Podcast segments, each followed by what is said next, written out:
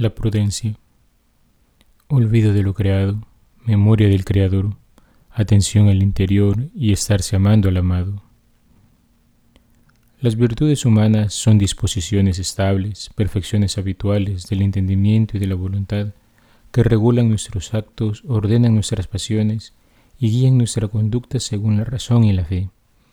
Proporcionan facilidad, dominio y gozo para llevar una vida moralmente buena, el hombre virtuoso es el que las practica libremente. Estas virtudes humanas o morales se adquieren mediante las fuerzas humanas. Son los frutos y los gérmenes de los actos moralmente buenos. Disponen todas las potencias del ser humano para armonizarse con el amor divino. Nos enseña el Catecismo de la Iglesia que cuatro virtudes desempeñan un papel fundamental. Por eso se les llama cardinales. Todas las demás se agrupan en torno a ellas. Estas son la prudencia, la justicia, la fortaleza y la templanza. Ya el libro de la sabiduría lo recogía de alguna manera. ¿Amas la justicia? Las virtudes son el fruto de sus esfuerzos, pues ella enseña la templanza y la prudencia, la justicia y la fortaleza. Bajo otros nombres, estas virtudes son alabadas numerosas veces. Hoy nos detendremos de modo especial en la prudencia, que es la virtud que dispone la razón práctica a discernir en toda circunstancia nuestro verdadero bien y elegir los medios rectos para realizarlo. El hombre cauto medita sus pasos, dice el libro de los Proverbios. La prudencia es la regla recta de la acción, escribía Santo Tomás de Aquino, siguiendo a Aristóteles. No se confunde con la timidez o el temor, ni con la doblez o la disimulación. Es llamada la auriga virtutum, porque ella conduce las otras virtudes indicándoles su regla y medida. Es la prudencia quien guía directamente el juicio de la conciencia. El hombre prudente decide y ordena su conducta según este juicio.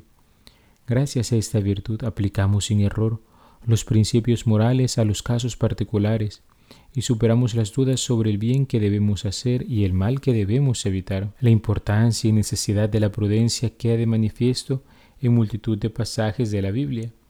El mismo Jesús nos advierte que es menester ser prudentes como serpientes y sencillos como palomas. Sin ella, ninguna virtud puede ser perfecta. A pesar de ser una virtud intelectual, es a la vez eminentemente práctica. Es la encargada de decirnos en cada caso particular lo que conviene hacer u omitir para alcanzar la vida eterna. La prudencia es absolutamente necesaria para la vida humana, sobre todo en el orden sobrenatural o cristiano, nos es indispensable para evitar el pecado dándonos a conocer, adoctrinados por la experiencia, las causas y ocasiones del mismo y señalando los remedios oportunos. ¿Cuántos pecados cometeríamos sin ella? ¿Y cuántos cometeremos de hecho si no seguimos sus dictámenes? Es necesaria para adelantar en la virtud, dictándonos en cada caso particular lo que hay que hacer o rechazar en orden a nuestra santificación. A veces es difícil encontrar la manera de conciliar en la práctica dos virtudes aparentemente opuestas, como la humildad y la magnanimidad, la justicia y la misericordia, la fortaleza y la suavidad, el recogimiento y el celo apostólico, por mencionar algunos. Es la prudencia quien nos ha de sacar del apuro, señalando el procedimiento concreto para conciliar ambas tendencias sin destruirlas mutuamente. Blaise Pascal escribió estas profundas palabras. No admiro el heroísmo de una virtud como la del valor si al mismo tiempo no veo el heroísmo de la virtud opuesta, como en Epaimonidas, que poseía el extremo valor y la extrema benignidad, pues lo contrario no sería ascender sino descender. No se demuestra grandeza por estar a un extremo, sino reuniendo los dos y cumpliendo todo entre los dos. Y es que, queridos hermanos, la prudencia es quien nos enseña el modo de conciliar esos dos extremos. Nos es urgente, sobre todo para la práctica del apostolado.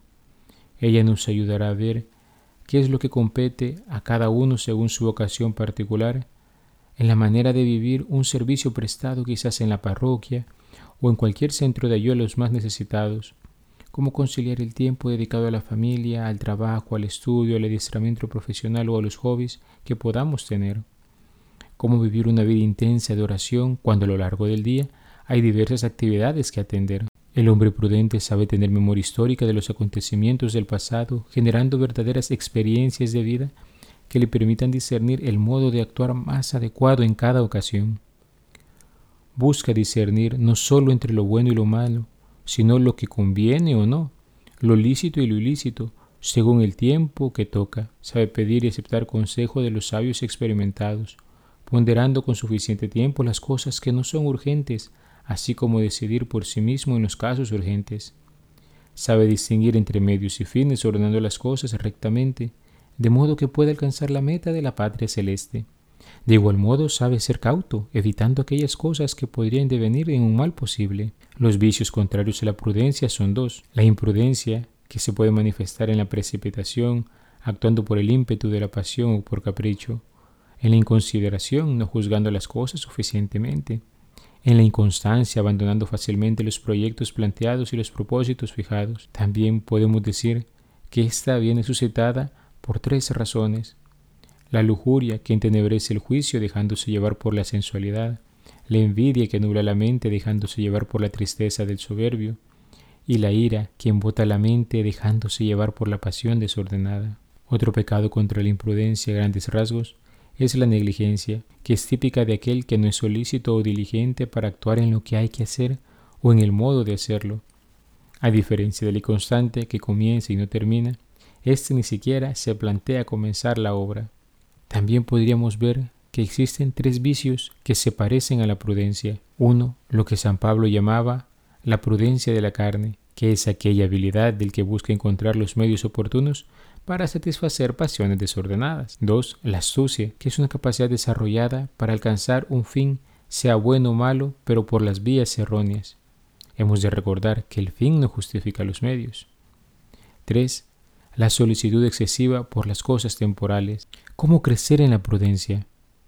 Se nos dan algunos consejos. Los principiantes, cuya preocupación, como hemos sabido, es de conservar la gracia y no volver atrás, procurarán ante todo evitar los pecados contra la prudencia, reflexionando siempre antes de hacer cualquier cosa o de tomar alguna determinación importante, no dejándose llevar del ímpetu de la pasión o del capricho, sino de las luces serenas de la razón iluminada por la fe, considerando despacio el pro y contra y las consecuencias buenas o funestas que se pueden seguir de tal o cual acción, perseverando en los buenos propósitos sin dejarse llevar de la inconstancia o negligencia, a la que inclinada está la naturaleza viciada por el pecado, vigilando alerta contra la prudencia de la carne, que busca pretextos y sutilezas para eximirse del cumplimiento del deber y satisfacer las pasiones desordenadas, procediendo siempre con sencillez, transparencia, evitando toda simulación, astucia o engaño, que es indicio seguro de un alma ruin y despreciable, viviendo al día, como nos aconseja el Señor en el Evangelio, sin preocuparnos demasiado de un mañana que no sabemos si llegará, y que en todo caso estará regido y controlado por la providencia amorosísima de Dios, que viste hermosamente los lirios del campo y alimenta las aves del cielo. Pero no se han de contentar los principiantes con este primer aspecto puramente negativo de evitar los pecados. Han de comenzar a orientar positivamente su vida por las vías de la prudencia, al menos en sus primeras y fundamentales manifestaciones. Por ello, referirán al último fin todas sus acciones, recordando el principio y fundamento que pone San Ignacio al frente de los ejercicios espirituales. El hombre es creado para alabar, hacer reverencia y servir a Dios nuestro Señor, y mediante esto salvar su alma. Y las otras cosas sobre las de la tierra son creadas para el hombre y para que le ayuden en la prosecución del fin para que fue creado, de donde se sigue que el hombre ha de usar tanto de ellas cuanto le ayuden para su fin, y tanto debe quitarse de ellas cuanto para ello le impiden. Por otro lado, procurarán plasmar en una máxima impresionante de fácil recordación esta necesidad imprescindible de orientarlo y subordinarlo todo al magno problema de nuestra salvación. Se preguntarán, ¿de qué aprovecha esto para la vida eterna? Aquellos que van más adelantados han de preocuparse ante todo de perfeccionarse más y más en la virtud, sin desatender los medios ya expuestos, pero también procurarán elevar de plano los motivos de su prudencia más que de su salvación se preocuparán de la gloria de Dios, y esta será su finalidad última y suprema, a la que orientarán todos sus esfuerzos. No se contentarán simplemente con evitar las manifestaciones de la prudencia de la carne, sino que la aplastarán definitivamente practicando con seriedad la verdadera mortificación cristiana, que es diametralmente contraria. Sobre todo procurarán secundar con exquisita docilidad las inspiraciones interiores del Espíritu Santo, para ser conducidos a una vida más perfecta, renunciando a todo lo que distraiga y disipe y entregándose de lleno a la magna empresa de su propia santificación, como el medio más apto y oportuno de procurar la gloria de Dios y la salvación de las almas. San Juan Pablo II, en una catequesis del 25 de octubre de 1978, nos recordaba, el hombre prudente, que se afana por todo lo que es verdaderamente bueno, se esfuerza por medirlo todo, cualquier situación y todo su obrar, según el metro del bien moral. Prudente no es, por tanto, como frecuentemente se cree, el que sabe arreglárselas en la vida y sacar de ella el mayor provecho, sino quien acierte a edificar la vida toda según la voz de la conciencia recta y según las exigencias de la moral justa. De este modo la prudencia viene a ser la clave para que cada uno realice la tarea fundamental que ha recibido de Dios. Esta tarea es la perfección del hombre mismo. Dios ha dado a cada uno su humanidad. Es necesario que nosotros respondamos a esa tarea programándola como se debe. Pero el cristiano tiene el derecho y el deber de contemplar la virtud de la prudencia también con otra visual. Esta virtud es como una imagen y semejanza de la providencia de Dios mismo en las dimensiones del hombre concreto. Porque el hombre, lo sabemos por el libro del Génesis, ha sido creado imagen y semejanza de Dios y Dios realiza su plan en la historia de lo creado y sobre todo en la historia de la humanidad. El objetivo de este designio es el bien del universo, como enseña Santo Tomás. Dicho designio se hace sencillamente designio de salvación en la historia de la humanidad, designio que nos abarca a todos nosotros. En el punto central de su realización se encuentra Jesucristo, en el que se ha manifestado el amor eterno y la solicitud de Dios mismo por la salvación del hombre. Esta es a la vez la expresión plena de la divina providencia. Por consiguiente, el hombre que es imagen de Dios debe ser, como otra vez nos enseña Santo Tomás, en cierto modo la providencia, pero en la medida de su propia vida.